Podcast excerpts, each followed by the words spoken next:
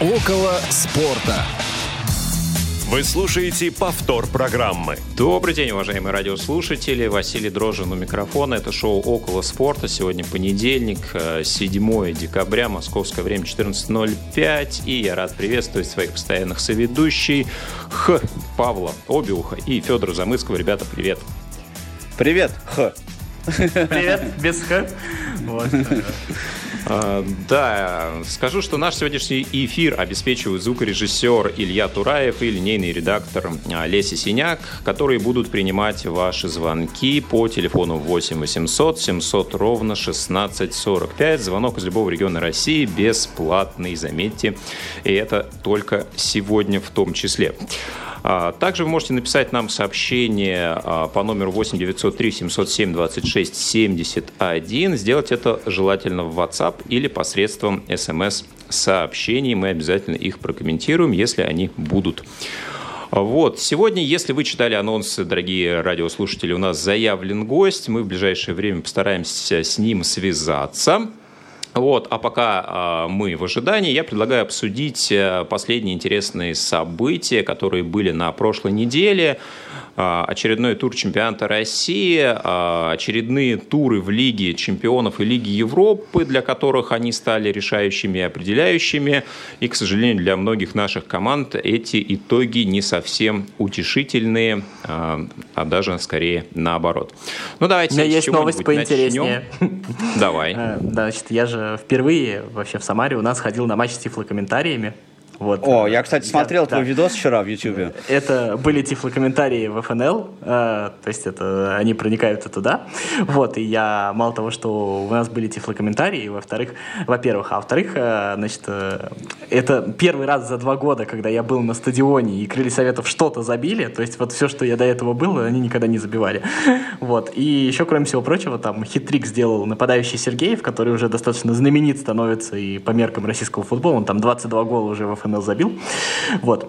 Ну так вот, и были, значит, тифлокомментарии, впервые там опробовали а, все это. Получилось, на мой взгляд, достаточно неплохо, было очень холодно, было около минус 20, минус 20 ну, клуб нам любезно выделил автобус, а, в общем-то, за нами приехали за всеми по домам, отвезли нас да. Отвезли на стадион, привезли, э, значит, потом домой, то есть все было замечательно, выделили нам Skybox, то есть мы замечательно сидели, дали нам замечательные приемники, кстати, работало все вполне себе э, хорошо, комментатор отработал прекрасно, вот, сейчас вот мы с комментатором договорились, я думаю, что вот когда у нас будет возможность в какой-то из наших эфиров, если будет э, возможность, мы его позовем, и он, я думаю, что тоже там в течение там какого-то времени нам расскажет о своем опыте, потому что человек тоже пробовал это первый раз, и для первого раза очень неплохо неплохо это сделал. В общем, вот Слушай, ну а ты вообще вот планируешь ходить на эту всю историю вот теперь? А, знаешь, я вот спрашивал у э, вот сотрудника по работе с болельщиками вообще, а этим занимается не какой-то специальный человек по работе с инвалидами, а именно просто вот э,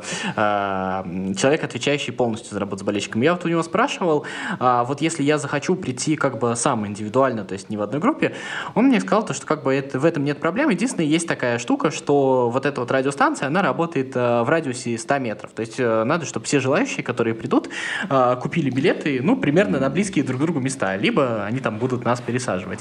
Вот. Есть проблема другая, которая заключается в том, это отдельный разговор. Понятно, что у нас, наверное, такой культуры нет хождения на футбол большой, но у нас, когда, значит, э, собирается наш вот э, народ, э, наши а, люди, представители нашего ВОЗа, незрячие, в общем-то, есть такая вещь, что, а, конечно, не всегда мы сами себя ведем, соответствующий, соответствующий тому мероприятию, на котором присутствуем, и, в общем, появляется такое ощущение, что, ну, как бы, как бы сказать, от себя лично говорю, то, что а, хочется, наверное, иногда ходить как бы в индивидуальном порядке, а не в таком групповом. Вот, Федя, вот. поэтому я и хожу на фанатку, понимаешь, вот. а не... Ну, вот, видишь, на специальные вот места, да. Вот, так, вот так, ты меня теперь понимаешь. Да, я это давно понимаю. Ну, мне кажется, это тема отдельного разговора. А, мы еще успеем его обязательно организовать. А обсуждение следующих новостей предлагаю делать вместе с гостем, который, как нам сообщили, уже на линии у нас появился. Давайте его представим. Это Никита Каширский. Никита, добрый день. Рады приветствовать в программе «Около спорта». Добрый день. Привет всем. Угу. Привет, привет. Если ты не против, сразу предлагаю определить формат, формат общения на «ты», поскольку ты также молодой человек, как и мы, себя такими продолжаем считать все еще. Вот. Ты ведешь... Да, да, да, да, да. Да, да, да, Вот. А, а, ты ведешь собственный спортивный телеграм-канал, посвященный футболу, а, редактируешь программы на одном телеканале. Первый вопрос, поскольку впервые ты у нас на радиостанции, расскажи немножко о себе, как увлекся э, спортом, футболом в частности, э, ну и с чего эта вся история началась? А, ну, о себе вкратце. Мне сейчас 25 лет, э, я действующий журналист, а, закончил факультет журналистики МГУ, а, занимаюсь спортивной журналистикой, хочу ей заниматься в дальнейшем. Собственно, любовь к спорту у меня с самого раннего детства. Я помню очень отчетливо чемпионат мира 2002 года, когда мне было как раз 6 лет. Наверное, это стало первым моим большим турниром, с которого у меня любовь к футболу так вот и зародилась. Так, и после Но... этого ты решил э, ну, активно посвятить свою будущую карьеру именно развитию себя в области э, спорта, журналистики. Почему не какие-то другие сферы, почему именно журналистика? Ну, решил я, наверное, э, точно, где-то в классе там в восьмом лет, в 15, когда уже более-менее стал осознавать, э, что я хочу делать. А почему журналистика? Я сопоставил все факторы, что я могу лучше всего делать, что мне больше всего интересно, какое-то, может быть, природное тщеславие заграло и понимание того, что говорить я умею лучше, чем что бы то ни было. Ну а спорт, потому что это та сфера, в которой я разбираюсь лучше всего и которая мне, пожалуй, наиболее интересна. А, ну, давай мы расставим, так сказать, точки э, и представим нашим слушателям твою э, деятельность. Расскажи, пожалуйста, как журналист, э, в каких пространствах ты сейчас представлен, э, где можно тебя почитать, посмотреть, да, что это такое и э, о чем ты там пишешь или э, говоришь. Расскажи вот о своих э, форматах и об их содержании. Но если говорить про мой телеграм-канал, который называется «Суть игры», э, это, наверное, основное поле, э, где я осуществляю деятельность от своего имени, потому что как э, журналист именно в СМИ официальном я работаю за кадром, а в своем медиа пишу тексты о футбольных событиях актуальных, но у меня формат не новостной, а зачастую аналитический, а, либо же просто каким-то излиянием эмоций, а, которые у меня возникают э, в процессе а, слежения за футболом. Ну или же просто какие-то мысли, которые возникают по тому или иному поводу. А вот э, еще можно будет вскоре почитать мои статьи на сайте э, Чемпионата Европы по футболу на русской его части, посвященной Санкт-Петербургу. Там тоже должны скоро появиться мои материалы. А вот смотри, э, Интересная такая штука. Твой телеграм-канал это один из первых каналов, вообще, на которых я подписался в Телеграме. Это на самом деле просто Слушай, совпадение. Очень приятно, конечно. да. Не, это совпадение вообще никак, ни с чем не связано, так получилось. Вот, ну и как бы а, иногда, мне кажется, со стороны может показаться вот а, суть игры. Во-первых, название, что ты имеешь в виду, потому что, а, ну, если не так посмотреть, то это немножко претенциозно, с одной стороны. И вторая, чувствуешь ли ты вот какие-то, я не знаю, изменения, какие-то именно в том вот, как ты меняешься как автор, потому что вот я, ну, как бы уже, ну, сколько, достаточно приличный срок тебя читаю, все-таки замечаю, что ты немножечко э, трансформируешься, что ли, ты немножечко изменяешься. Мне кажется, что ты раньше писал по-другому, хотя, может быть, это мое мнение, но вот э, какой-то... Я помню, когда-то тебя в своем телеграм-канале около года назад отрекламировал Василий Уткин, и он написал, э, парень замечательно пишет, немножко наивно, но в этом даже есть своя прелесть. Вот мне кажется, что сейчас как бы немножечко даже взрослее чуть-чуть стали. Ты сам как чувствуешь? Вот, э, ну и в целом, э, напомню, первый вопрос был про название еще, я у тебя спросил. А, ну, начну тогда с названия. А, вообще, изначально название придумалось на английском. И как раз, ты говоришь, претенциозно, это было в сторону какого-то пафоса, я просто у себя в голове прокрутил point of the game и такой, о, красиво звучит. А на русский как перевести? Суть игры тоже неплохо. Окей, назову канал вот так. И так, собственно, это и пошло. Ну, еще у меня там в описании есть э, э, строчечка, я точно сейчас, наверное, не процитирую, но там написано, что э, на поле для того, чтобы на поле увидеть суть, нужно приглядеться. Вот как бы я оставил такую пасхалочку. А, по поводу трансформации, да, замечаю, потому что я многое пробовал делать в течение этого времени. То есть сначала я просто писал какие-то свои мысли, делал разборы. Потом, э, когда футбол в более активную фазу вошел, я канал начал летом 2019 -го, а, там, естественно, я делал какие-то превью перед сезоном, просто мысли вкидывал. А потом футбол э, пошел активнее, и я решил, что ну, надо как-то привязываться к актуальным событиям. А, честное слово, в какой-то момент это мне надоело, потому что я чувствовал обязанность, что вот что-то произошло, матч не особо мне был интересен, но он типа важный, нужно что-то написать. А, меня это тяготило, на какой-то момент даже у меня а, остыло сердце к каналу, но потом я возобновил э, его в том формате, что я писал о том, что действительно вызывает во мне отклик, чтобы это было качественно и откровенно.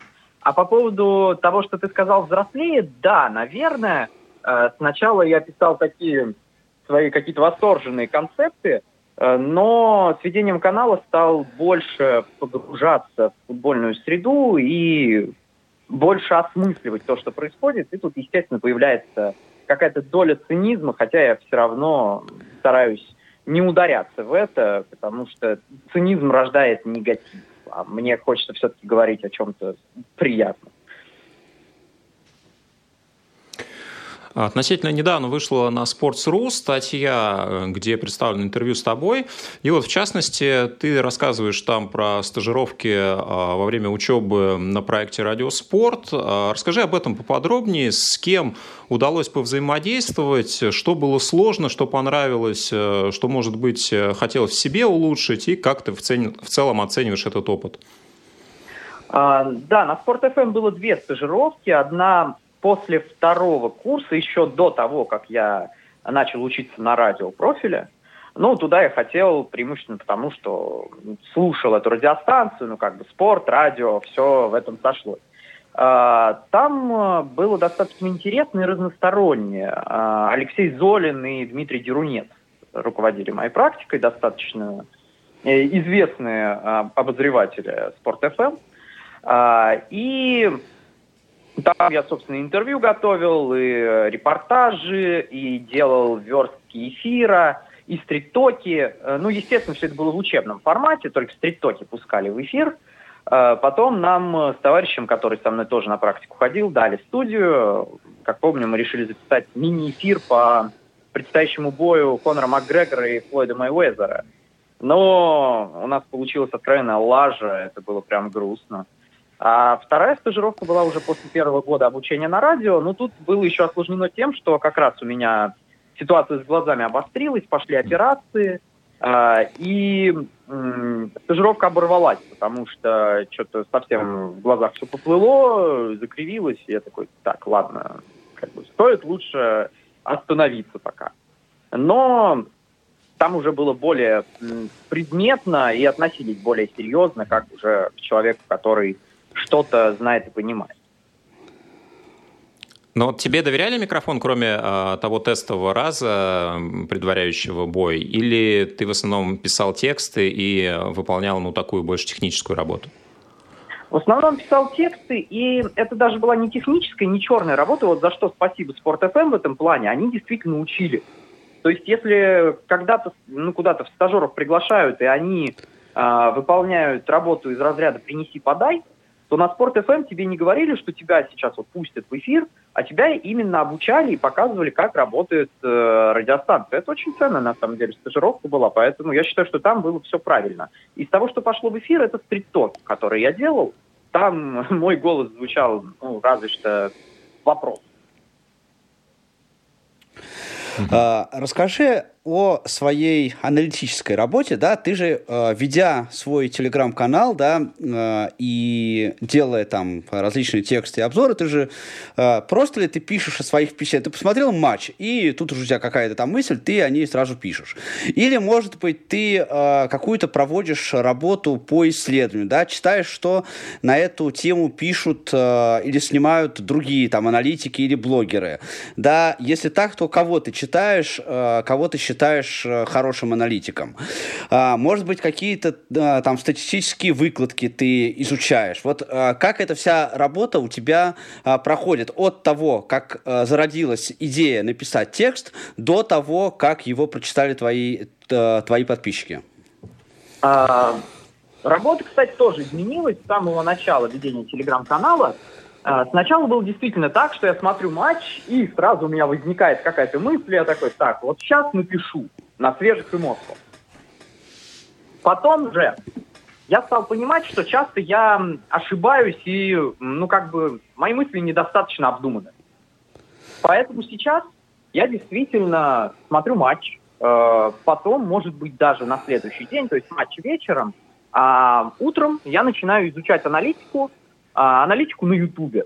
Если можно сказать, о ком-то, кого я могу выделить, кто мне прям помогает в этом деле, а, есть такой канал «Футбольник», а, ведет его Александр Тахтаров, парень мне ровесник из Калининграда, а, и он в очень такой сжатой форме, но по делу и живо разбирает матчи ну, там, Лиги чемпионов, уикенда прошедшего и так далее. Поэтому я часто смотрю его и как-то состыковываю то, что заметил он, со своими мыслями. Тот же Никита Ковальчук тоже делает обзоры, вот его я смотрю.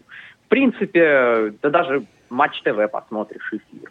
С другом поговоришь, он тебе какую-нибудь статистику почитать. То есть по крупицам я собираю из разных источников, а как-то состыковывается с теми соображениями, которые возникли у меня у самого, дополняю их, так скажем, и выдаю какой-то осмысленный уже текст чтобы он был действительно качественный, а не просто вот, ох, я выпалил. Такое сейчас случается редко. Смотри, я хотел перейти вот к этой вот истории, все-таки связанной со зрением. И вот, э, ну, во-первых, э, почему ты все-таки решил рассказать аудитории? Это, мне кажется, достаточно интересно. И вторая история. А, у меня а, в какой-то момент был загон когда я делал свой подкаст, у меня был прям такой жесткий загон, потому, э, в том смысле, что я ну, не совсем имею право это делать, потому что, э, ну, понятно, потому что я там, может быть, не во всем разбираюсь, потому что я там фуфло людям, э, в общем-то, говорю, да, это не совсем имеет отношение, и, в общем-то, я там половину информации не дополучаю, потом прошло. Вот как ты вот с этим вот справлялся, были ли вообще какие-то такие проблемы, ну и, и в целом вот расскажи вот эту историю. Ну и, э, опять же, почему решил все-таки рассказать? А, рассказать решил, а, да, наверное, просто потому, что изначально канал не базировался на, на этом, и мне было интересно, как люди воспримут мою аналитику, не понимая, что я футбол не смотрю. Какой будет отклик? А, будут ли замечать этот фактор, как-то будет ли он проскакивать и будут ли возникать у людей подозрения? Их не возникало, и потом я решил, что будет интересно, а как люди отреагируют, если я встроюсь. И отреагировали максимально положительно. А по поводу загонов, знаешь, не было загонов каких-то по поводу того, что я что-то недопонимаю. Ну, я в этом плане был достаточно уверен в себе. Был, пожалуй, такой момент сомнения относительно разбора тактики. И я даже помню прекрасно, когда он у меня прошел. А, это был матч открытия прошлого сезона АПЛ, первого тура. Играли Челси с Манчестер Юнайтед на Олд Траффорде. А, Ман Юнайтед тогда победил 4-0, по-моему. А, и я разбирал этот матч, то есть я его послушал по Око Спорт. Я сделал его разбор тактический, расписав, как играл Челси, в чем проблема была, там, за счет чего победил Манчестер Юнайтед. А потом я Э, смотрю видео аналитиков на Ютубе, и я понимаю, что они говорят э, зачастую то же самое в сути своей. И тут мне пришла уверенность в том, что э, и какие-то тактические нюансы я могу хорошо понимать, не глядя на поле, и тут я приобрел уверенность в себе вот в этом аспекте. Но это был, наверное, единственный момент, в котором я сомневался. Про восприятие футбола без зрения у меня еще есть вопрос, но я их чуть позже задам. А если возвратиться к каналу, а, стараешься ты его как-то специально развивать? Работаешь ли ты с аудиторией? Интересуешься ли ты, ну, а, какие категории а, людей тебя больше читают? И в целом, какие у тебя планы по телеграм-каналу? Да, это больше хобби или ты как-то планируешь его, может быть, в будущем монетизировать? А, ну, телеграм-канал и сейчас монетизируется, правда, из разряда деньги на пиво мне и моему редактору, потому что реклама стоит не особо дорого в Телеграме. А, но я планирую развивать скорее не телеграм-канал, а уходить э, на YouTube. То есть телеграм – это такая стартовая площадка, которая потом будет э, поддерживающей. А, и специально для ее развития я ничего не делал, то есть мне было интересно, а, что за люди меня читают. Э, мне писали в личку, многие мои читатели, из этого я, в принципе, понимал. А, понимал, кстати, что в основном моя аудитория достаточно взрослые люди, то есть мне писали мужики по 50, по 60 даже лет и говорили, что умные мысли ты говоришь, парень. Был приятно.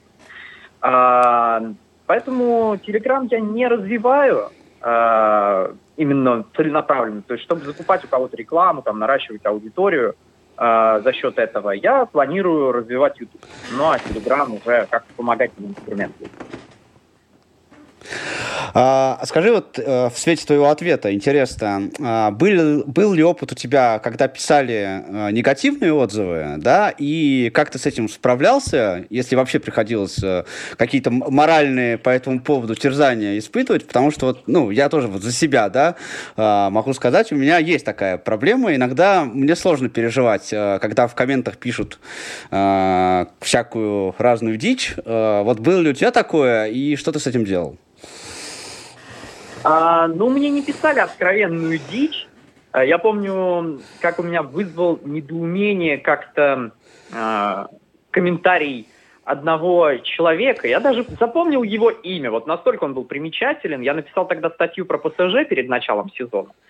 И он написал, что ужасно безграмотно написано. Орфографические ошибки, пунктуационные. При том, что текст был вычитан, я потом его еще раз перечитывал с другом, который мне это редактирует. Ничего там не было. Где он что заметил, не знаю. Но именно по содержанию я не помню, чтобы мне писали что-то негативное. А, наоборот, очень часто аудитория так заботится. То есть, если есть какая-то ошибка фактическая, а, или же по грамматике бывало такое, что пишут в личку, что вот тут ты ошибся, исправь, пожалуйста. Я благодарил, спасибо за внимательность, конечно, исправлю. Вот чаще такое было. Негативных отзывов э, я не припомню, чтобы вот было такое, чтобы мне врезалось э, в душу. Ну, может быть, потому что я и воспринимаю это без э, особого какого-то драматизма. Но, честно, даже не отложилось в памяти, чтобы такое было когда-то. 5940 подписчиков, ну, как бы для телеграм-канала вполне себе нормально, сейчас только что посмотрел. Вот. А, смотри, вот а, был какой-то прям момент, когда тебя достаточно активно рекомендовали ну, другие телеграм-каналы, достаточно известные. А как это случилось? То есть ты что-то для этого делал? Ты как-то знакомился с этими людьми? Или просто вот само по себе там они тебя заметили и начали вот все дружно рекомендовать? Просто это произошло, мне кажется, достаточно единомоментно. А, ну, репост Уткина, а затем интервью. Вот так это все сыграло, я так думаю. То есть изначально Уткин сделал репост, ко мне благодаря этому уже пришло почти тысячу человек. А в этот же день мне Александр Мужник со Sports.ru предложил записать интервью. На следующий день я его записал, и дальше все пошло вот от этой статьи на Sports.ru. То есть тут э, вот эти вот два материала сделали свое дело в этом плане. Знакомиться с людьми я начал скорее уже потом, вот по итогам. Слушай, ну мне кажется, всего. это же было немножко раньше. Мне почему-то кажется, что тебя немножко раньше рекомендовали, а, до интервью, а, прям задолго. А, возможно, mm. ты говоришь про то, что... Ну, там в основном Устин рекомендовал. То есть э, с ним изначально знаком я не был, когда телеграм-канал начался. А, я с ним познакомился потом. То есть э, вот к тому моменту, когда вот этот репост, мы с ним уже знакомы были. Э, и, э, ну, и сделал он это, конечно же, не по моей просьбе, видимо, он просто увидел и такой, да, пожалуй, стоит. Но каких-то целенаправленных наведений мостов у меня не было. С тем Жуткиным я познакомился вот как раз потому, что он начал меня репостить, а он на том же телеканале имеет работу, что и я, и благодаря этому мы с ним заобщались. Ну, а Дима Дерунец также, по-моему, репостил а, твои посты, видимо, еще с тех времен вы знакомы, когда стажировался на Спорт Да, да, ему я одному из первых скинул свой телеграм-канал, когда я завел. Ну, как бы вот тут я как раз решил, что я все-таки, ну, распространю среди э, журналистов, которых знаю, ну, даже просто, чтобы получить отклик какой-то от профессионалов. А, ну и чтобы, может быть, э, получить от них дальше какое-то распространение. Ну вот Дерунцу я скинул сразу, и думаю, даже Уткин узнал, в принципе, от Дерунца тоже. Ну, хорошо. А сейчас мы прервемся на ряд анонсов, после чего продолжим. Никуда не уходите. Не успели послушать программу в прямом эфире? Не переживайте. В субботу и воскресенье специально для вас мы повторяем все самое интересное за неделю. Не получилось послушать нас в выходные? Не страшно. К вашим услугам наш архив. Заходите на сайт www.radiovoz.ru. В разделе «Архив» вы можете скачать любую из программ и послушать ее в удобное для вас время. Радио ВОЗ. Мы работаем для вас повтор программы. Да, мы вновь в студии, шоу «Около спорта». Сегодня у нас в гостях э, Никита Каширский. А, Никита, вопрос а, по восприятию футбола без зрения.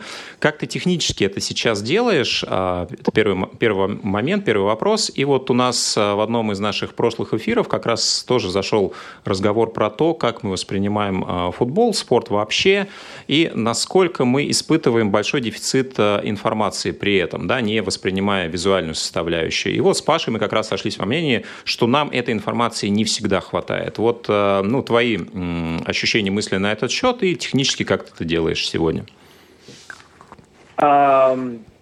Технически, ну, достаточно просто в плане того, что я слушаю футбол э, и э, на свои знания, на свое понимание повестки э, накладываю то ход событий, которые я слышу. И из этого я складываю понимание происходящего. То есть э, тут работает синтез Э, синтез знаний и аудиального восприятия. А по поводу того, что не хватает, э, ну, я вот тут могу сравнить в силу того, что футбол я видел, смотрел и воспринимал его визуально, а, и я даже пытался как-то вот именно это проанализировать, э, в чем для меня отличие. Если чего и не хватает, так это может быть эмоций и вот именно того, чтобы увидеть красоту.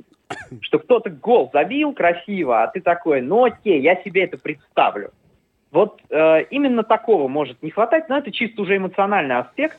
Э, наоборот, даже скажу, что именно в плане понимания того, как строится игра, э, мне стало проще с тех пор, когда я перестал футбол видеть.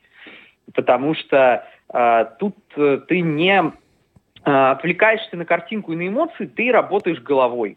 И тебе удается какие-то моменты интеллектуальные подметить даже лучше – а, я, например, знаю, что аналитики во многих футбольных клубах европейских. В той или иной степени ты ориентируешься на то, что а, в эфире произносит комментатор. Вот а, скажи, кто для тебя пример, ну, такого, может быть, образцового комментария, и по каким критериям ты выделяешь, ну, скажем так, качественную, хорошую работу комментатора в эфире?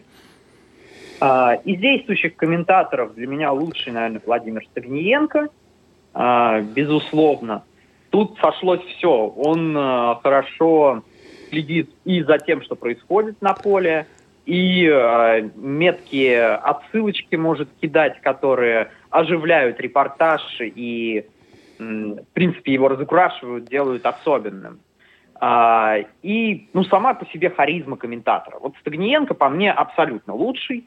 Еще хочу выделить э, Юрия Альбертовича Розанова э, и Александра Елагина. Это вот для меня люди из одной категории, потому что это про опыт, это про знание и такую э, мудрость журналистскую, аналитическую. Вот э, их я тоже за это очень люблю, и у меня как-то с ними футбол особенно э, слушается, потому что ты как будто погружаешься в атмосферу. Они вот как раз умеют ее э, создавать. Ну и если говорить про эмоции, то это Нобель, а Рустамян, как бы его кто ни критиковал, э, он очень эмоциональный комментатор, правильный эмоциональный комментатор. Uh, у меня он как в оппозиции Черданцеву. Черданцева не люблю, честно, потому что человек кричит не в попад зачастую. Он просто стал это эксплуатировать. То есть у него, может быть, были откровенные эмоции, когда он кричал э, «до свидания» во время матча с голландцами в 2008 и когда он кричал «буфонище». А потом ну, он как-то понял, что э, его образ строится на этом и стал это эксплуатировать. Это не очень круто. Ну а хорошая работа комментатора, когда э, гармонично сочетается рассказ о том, что происходит на поле, и э, подача каких-то сведений э, о матче, о командах, в принципе, о контексте, так скажем. То есть, когда контекст и события, и всего этого в нужной пропорции хватает. Вот э, очень, кстати, интересно, что ты упомянул э, Владимира Стагниенко, да, потому что э, это, безусловно, отличный комментатор, я к нему просто очень хорошо отношусь, но для меня, например, Владимир Стагниенко это больше про эмоции, чем про содержание игры, да, но э, вопрос мой вот в чем.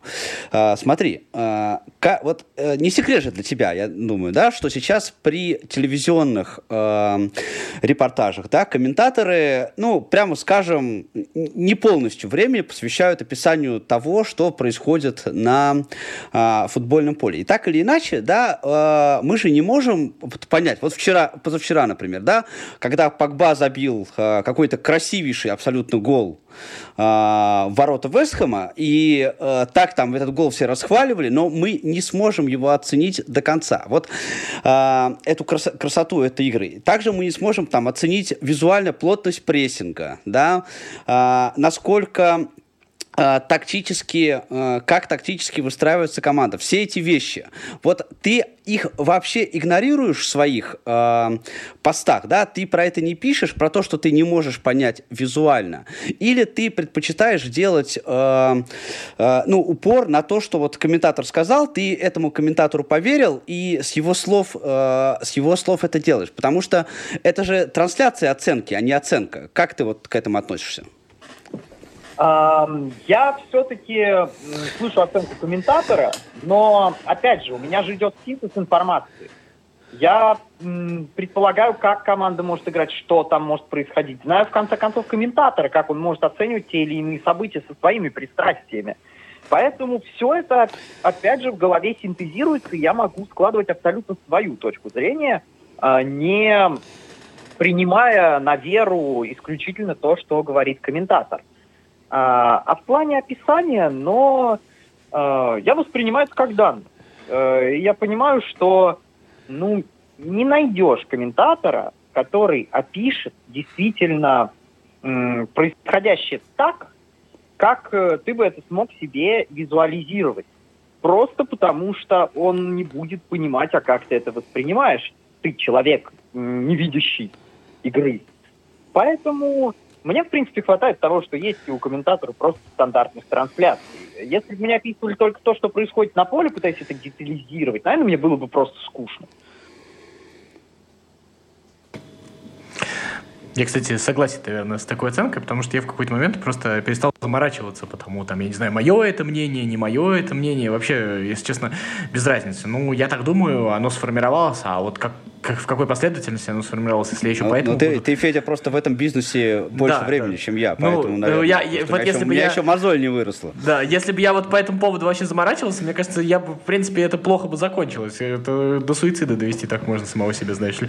Вот, э, внук, вот. У меня вопрос э, про другое давай уже отойдем вот от этой вот немножечко такой... А, от тебя немножечко, давай а, расскажи немножечко про какие-то свои вот футбольные горизонты. Какие тебе чемпионаты нравятся, какие команды нравятся, какие футболисты. Ну, как бы, мы же все там, я не знаю, а, как бы себя ассоциируем. Там, этот Месси любит, этот Роналду. Вот мы уже стали... Понятно, что ты там не любишь Черданцева и любишь Стагниенко. С тобой, в принципе, наверное, солидарен. Вот. а, вот какие-то такие вот вещи. Ну, команды, чемпионаты, какие-то еще, может быть, игроки, которые тебе нравятся и которые не нравятся. Было бы интересно послушать. Ну, если говорить, кстати, про Месси и Роналду, то Роналду однозначно э, в этом их споре. Э, про чемпионаты э, я болею за ЦСКА, это моя главная любовь. Э, уже, получается, 16 лет болею за ЦСКА. Основные чемпионаты Англия и Италия. Италия, пожалуй, даже выше. В Италии я разбираюсь э, лучше, как-то вот э, с ней получше идет. Э, Испанию ну, откровенно не люблю, у меня там даже симпатий нет. Э, и я считаю, что чемпионат очень переоценивают в плане его силы. Э, то, что команды выигрывают в Еврокубках, не всегда показатель силы внутреннего первенства. В Германии симпатизировал Боруссии традиционно, но, пожалуй, именно за то, что какие они молодые, задорные и классные. Но я не могу сейчас не признавать, что Бавария прекрасна, например. А, и то, что Лейпциг э, великолепен. Поэтому там тоже я не сказал бы, что есть какие-то симпатии. В Англии Ливерпуль у меня. И Ливерпуль уже очень давно. А, еще со стамбульского финала. Поэтому вот какие-то такие предпочтения по игрокам. А, один из любимых игроков, наверное, неожиданным из прошлого, это Дженаро Гатуза. Я и у себя на канале даже писал статью в самом начале о том, что вот расскажу о своем любимом игроке, это будет внезапно.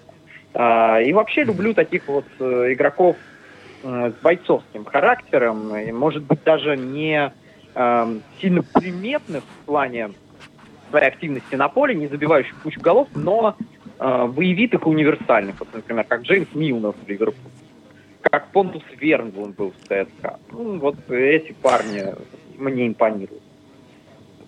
Сейчас очень круто, да, там э, парой предложений накидал тем на целый эфир. Вот, кстати, интересно, почему Криштиану, а почему не Месси? Мне, мне всегда интересно просто, почему, как это люди мотивируют.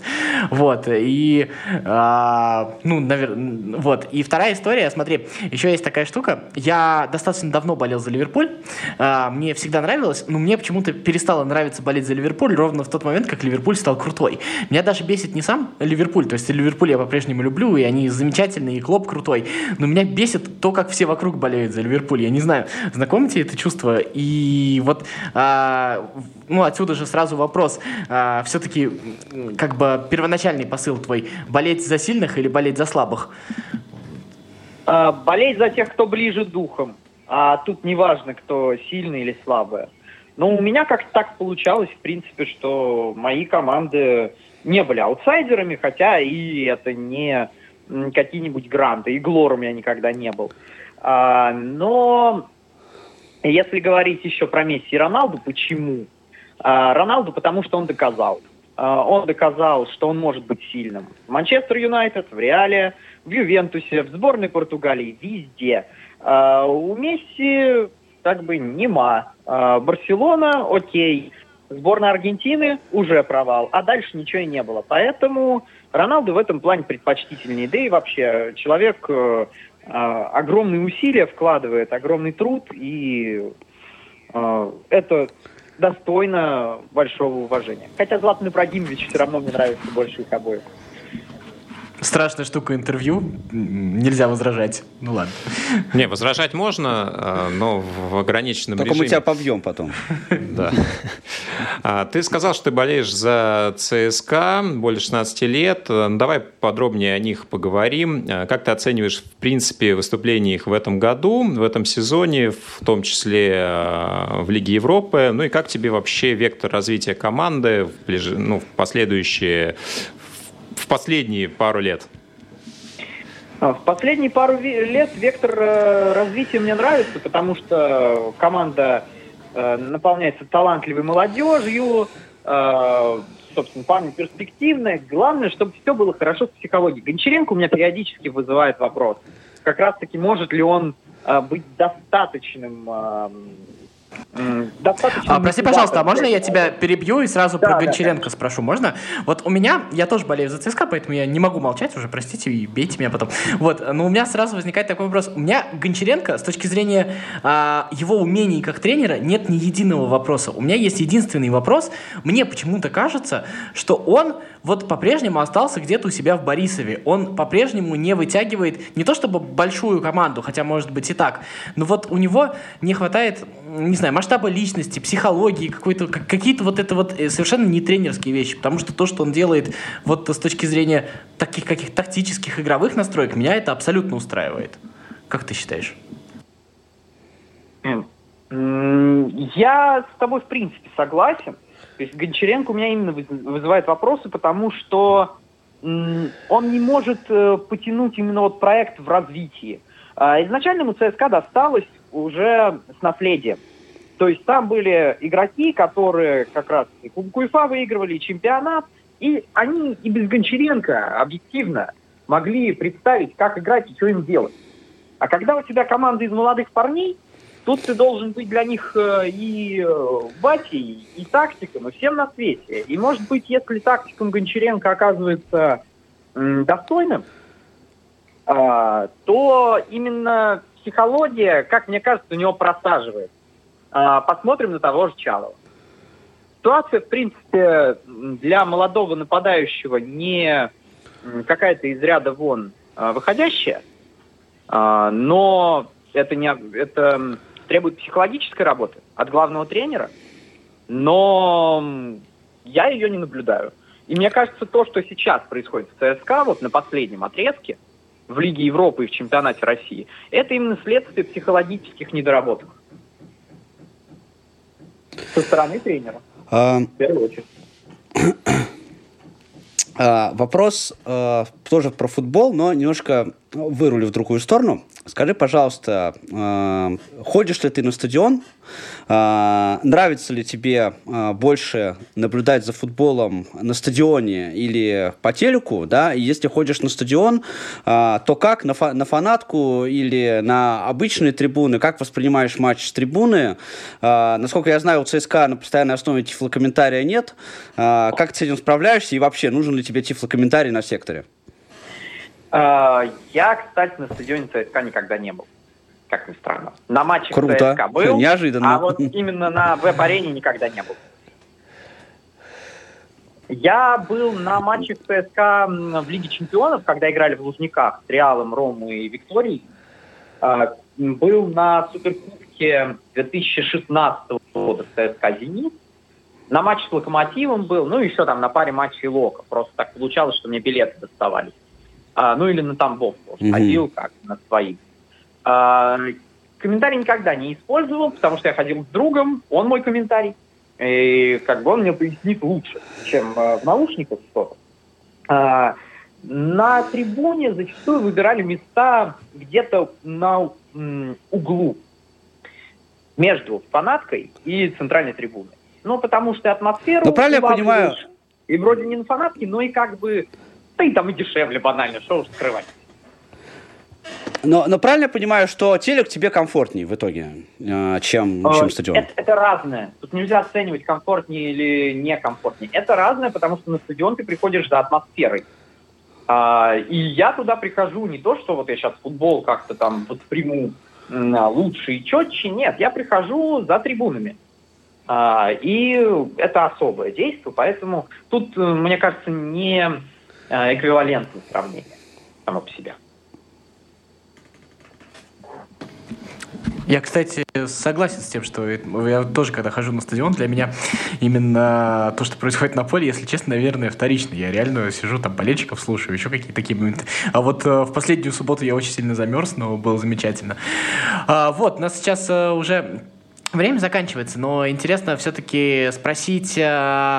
а как ты вообще видишь, э, вот ты сказал, что на YouTube, на YouTube собираешься уходить, еще что, еще какие-то такие вещи. А как ты видишь вообще именно развитие своей э, деятельности, как ты видишь э, развитие а, этой сферы всей вот этой вот журналистики, как ты видишь э, себя в этом во всем. Ну, в общем, о каких-то перспективах, э, что тебе кажется возможно и что будет трудно возможно, по-твоему?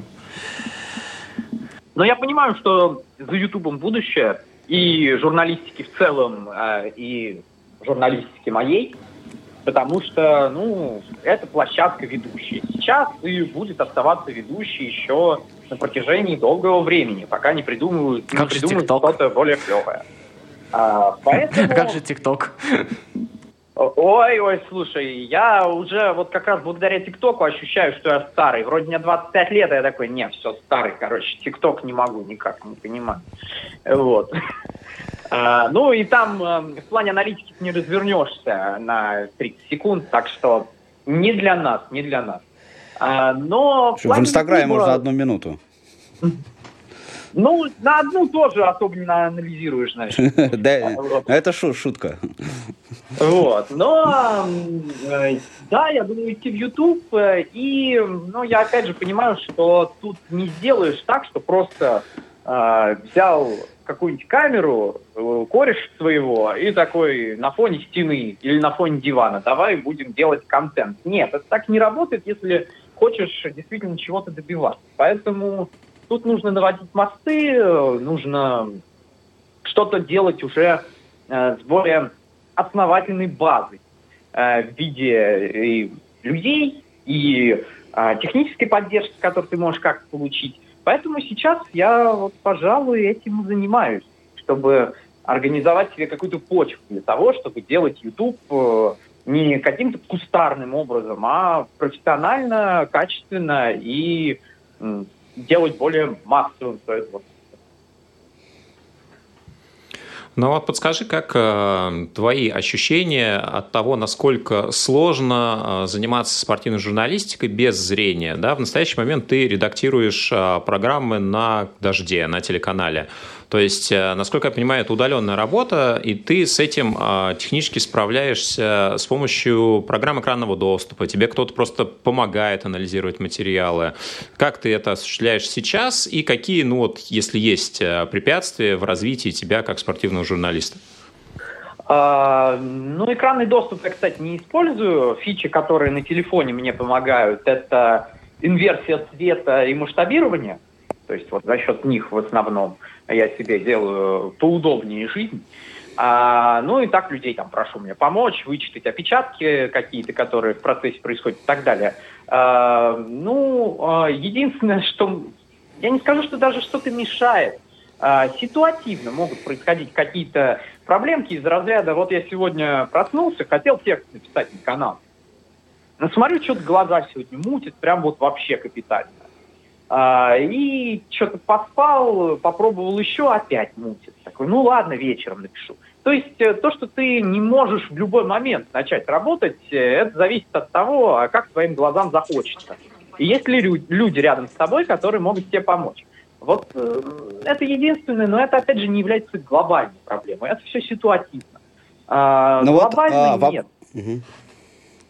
Вопрос, который я специально оставил напоследок, а, чтобы мы не, не, не втянулись в эту дискуссию, а, но не могу его задать. А, я прочитал твое интервью на спорте, да, и меня вот эта позиция, она, так сказать, немножко озадачила, да, то, что ты там падал на рельсы в метро, но при этом э, не, пользу, не пользуешься тростью, да, то, что ты не можешь в любой момент написать текст, там вычитать самопечатки, но при этом не пользуешься программой экранного доступа, которая тебе могла бы помочь это сделать самостоятельно и в любое время.